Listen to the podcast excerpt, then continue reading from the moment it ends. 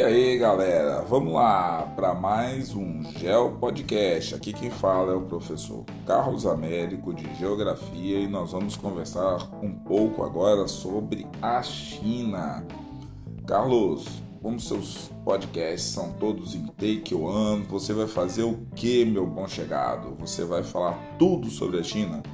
Galera, uma nação com mais de dois mil anos de história não tem nenhum podcast que vá dar conta de contar toda a história da China e todas as possibilidades de apropriação do espaço geográfico. Então eu vou, a minha intenção aqui é conversar um pouco com vocês sobre algumas questões que eu acho importantes sobre a China.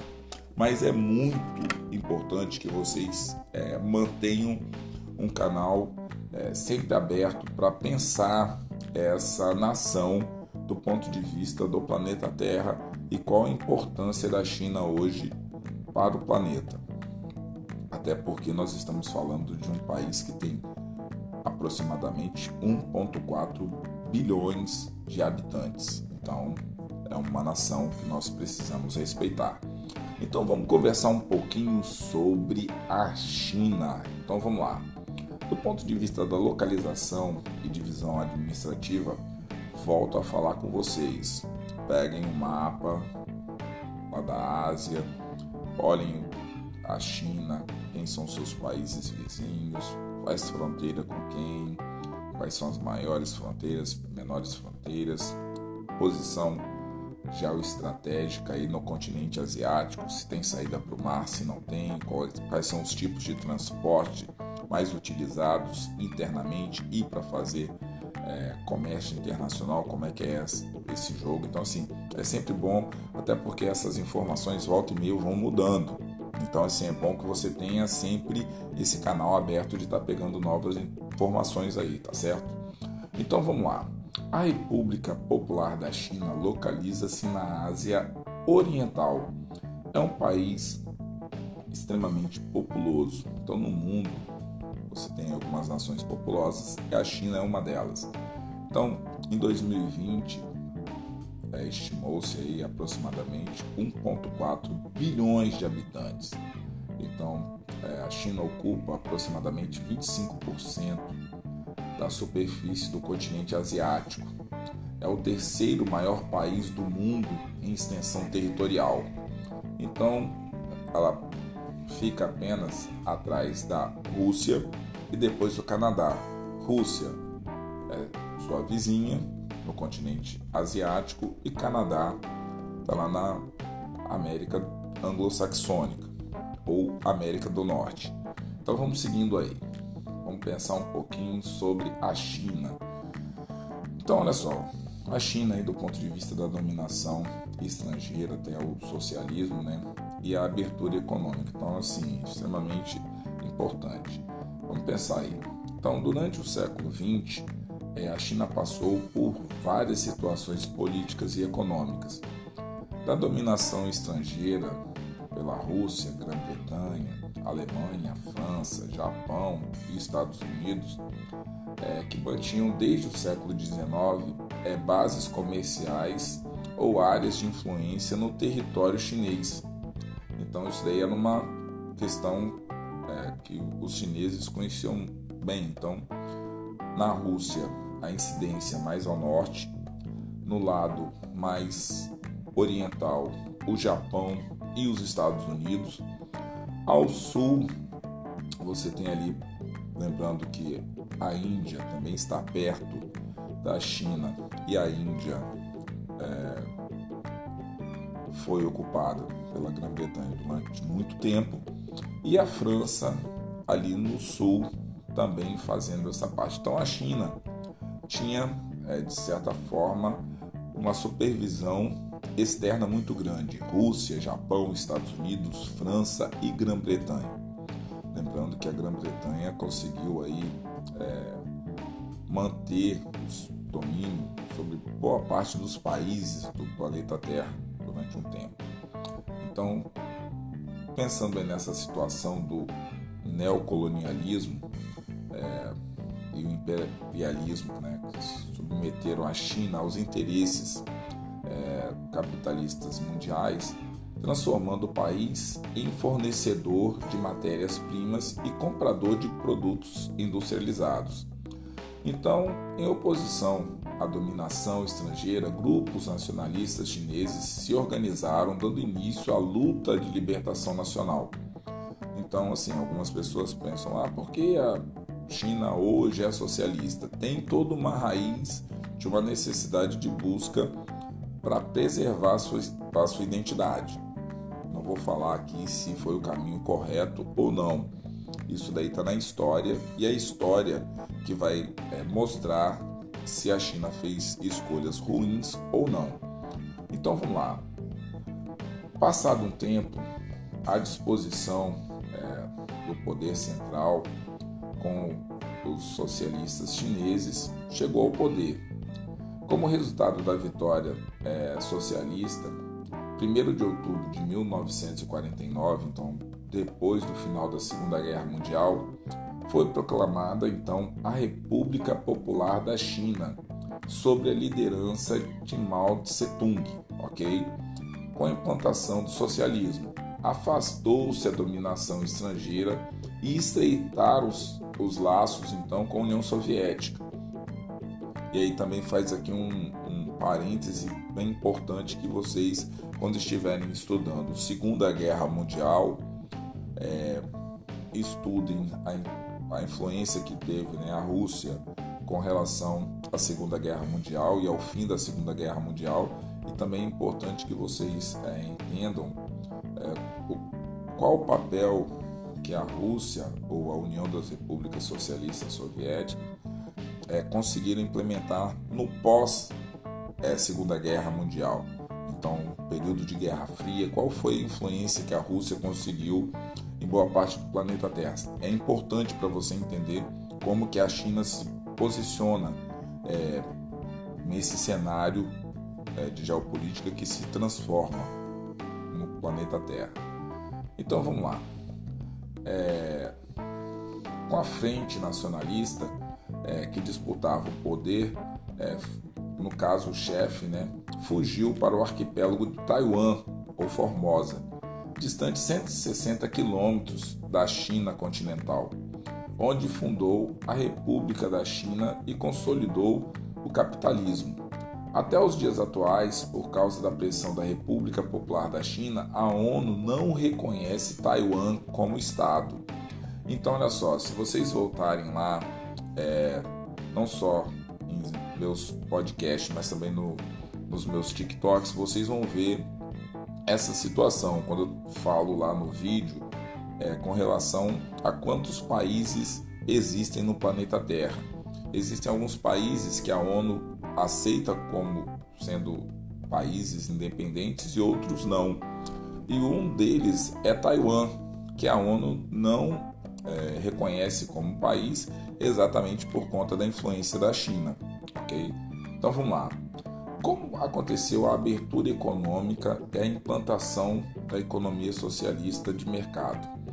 É, em 1949 até 1976, o governo de Mao Tse-tung fez com que a China, é, a população chinesa, né, passou por grandes dificuldades e convivendo com fome, é, que matou muitas pessoas, né, as reformas sociais e econômicas promovidas por Mao Tse-tung é, não foram plenamente bem sucedidas é, em alguns aspectos.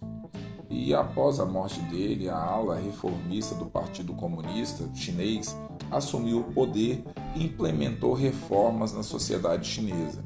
Então, é, ocorreram transformações é, do ponto de vista econômico. Então, assim, quando é, se fala da China, é, como a população é extremamente alta, o país é populoso, é, alguns problemas ou algumas soluções afetam milhões de pessoas. Então, qualquer é, desajuste do ponto de vista é, do poder central pode causar, sim, o extermínio de muitas pessoas. Quer dizer, Imagina a logística para você distribuir alimentação para todo mundo, plantar e colher guardar esses produtos para você conseguir distribuir para a população. É, nós, seres humanos, precisamos de alimento constantemente. Não dá para ter assim, ah, vamos esperar dois meses que tal produto vai vir para saúde. Não dá tempo. Então, assim, essas mortes se devem, em grande parte, à gestão de recursos, como acontece em quase todos os países. Quando acontece algum tipo de problema interno, que você tem fome, desnutrição e outras coisas, isso daí são por conta de políticas é, implementadas geralmente tardiamente para poder solucionar os problemas. Então vamos lá. As reformas é, incluíram o desenvolvimento industrial, é, modernização da agricultura investimentos em educação, ciência, tecnologia e nas forças armadas e outros setores da economia e também em setores sociais. Então foram criadas que os chineses chamam né, de zonas econômicas especiais. Então, o que seriam essas zonas econômicas especiais que eles chamam de ZES? É, para obter investimento de outros países, essas ZES foram criadas visando atrair empresas estrangeiras. É, o governo chinês ofereceu que? Redução de impostos, além de investimento de infraestrutura portuária, aeroportuária, rodoviária, rede de esgoto, água, é, ferrovias, entendeu? Então, assim, comunicação, então, é, água. Então, assim, toda essa estrutura que você precisava para quê? Facilitar as exportações e as importações. Então, os dirigentes é, chineses deram o nome de economia socialista de mercado. Então, as EES elas seriam essas áreas de economia socialista de mercado, ao modelo implementado no caso no país, que se caracteriza pela forte presença de empresas estatais, claro, né, em associação ou não ao capital estrangeiro, é, e pela concentração política, isso é, acaba produzindo um poder político na China que é exercido exatamente pelo Partido é, Comunista Chinês. Então, o Partido Comunista Chinês, ele, de certa forma, ele comanda essa economia socialista de mercado que ocorre dentro das EES. E claro que, geralmente, ou tem a participação das empresas estatais ou não. Então, essa abertura econômica proporcionou com que países capitalistas conseguissem entrar na China. Mas eles estão entrando na China só porque eles são bonzinhos? Não. A população da China é de 1,4 bilhões de habitantes. Isso daí antes é, da pandemia de Covid-19. Mas imagina que uma empresa consiga vender os seus produtos dentro da China. Só de você ter um mercado consumidor da China, você tem praticamente um sétimo moradores do planeta Terra dentro do seu hall de compradores é, potenciais. Isso daí abre uma margem muito grande para os outros países desejarem a China como um mercado para poder difundir os seus produtos. Então, olha só, a democracia é, é o regime de governo em que a população de um país participa das decisões políticas de forma direta ou indireta. E a abertura econômica chinesa não foi acompanhada pela abertura política, e isso daí é um grande problema. Na China, apesar de existirem pequenos partidos além do Partido Comunista, a atuação desses é pouco expressiva, é, sufocado pela atuação do Partido Comunista Chinês.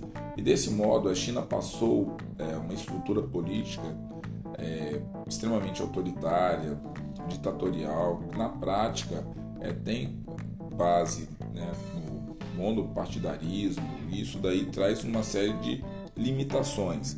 Para quem vê de fora, isso daí é um problema constante. Para quem participa, tem lá a visão deles com relação a isso. Então, o que pensar da China para o século XXI? É, qual, quais seriam os potenciais da China? Então? então, as reformas econômicas implementadas na China principalmente a partir de 1970, é, alteram profundamente o país. É, no decorrer do ano, da década de 90, 1990 até mais ou menos 2000, o PIB chinês apresenta crescimento elevado. Isso daí afeta o desenvolvimento da China no mercado internacional. Então, o crescimento econômico chinês também foi é, favorecido pelos seguintes fatores, né? várias situações é, que levaram as economias de outros países para baixo fizeram com que as vendas dos produtos chineses aumentassem. Então, investimentos na educação foi extremamente importante para o crescimento econômico chinês, é, pesquisa científica e tecnológica. Você tem aí disponibilidade de recursos naturais em seu território, investimento maciço em infraestrutura de transporte, investimento na construção de habitações, edifícios comerciais, incentiva exportações e a produção é, por meio de facilidades fiscais e tributárias. Isso daí também fez com que se desenvolvesse do ponto de vista econômico e também é, político e social. Então, olha só, é, você tem também a existência do mercado consumidor interno causa impacto. Imagina, você tem um produto que você venda para pelo menos 50% da população chinesa. Isso daí já é um mercado consumidor considerável. Tem muitas empresas que vendem para o planeta Terra inteiro que não conseguiriam o investimento como o que você produziria na China. Então isso aí também é um ponto importante. Mão de obra é abundante, relativamente qualificada, não vai ser necessário investimentos em alto custo, né? salários também que são baixos. Então isso tudo aí traz um quê de crescimento. Então o parque industrial chinês é diversificado. A China exporta e importa muitos produtos. E como fica então a relação dos Estados Unidos com a China e com o Brasil? A China deu um grande salto na economia nas últimas décadas, aumentando é, de modo substancial sua presença nas relações com os Estados Unidos, o Brasil e várias outras nações. Então, assim, a relação da China com os Estados Unidos é de disputa de mercado internacional, mas tentando manter um certo respeito do ponto de vista. Mas volta e meia tem umas rusgas pesadas aí entre os Estados Unidos e a China do ponto de vista exatamente da questão econômica.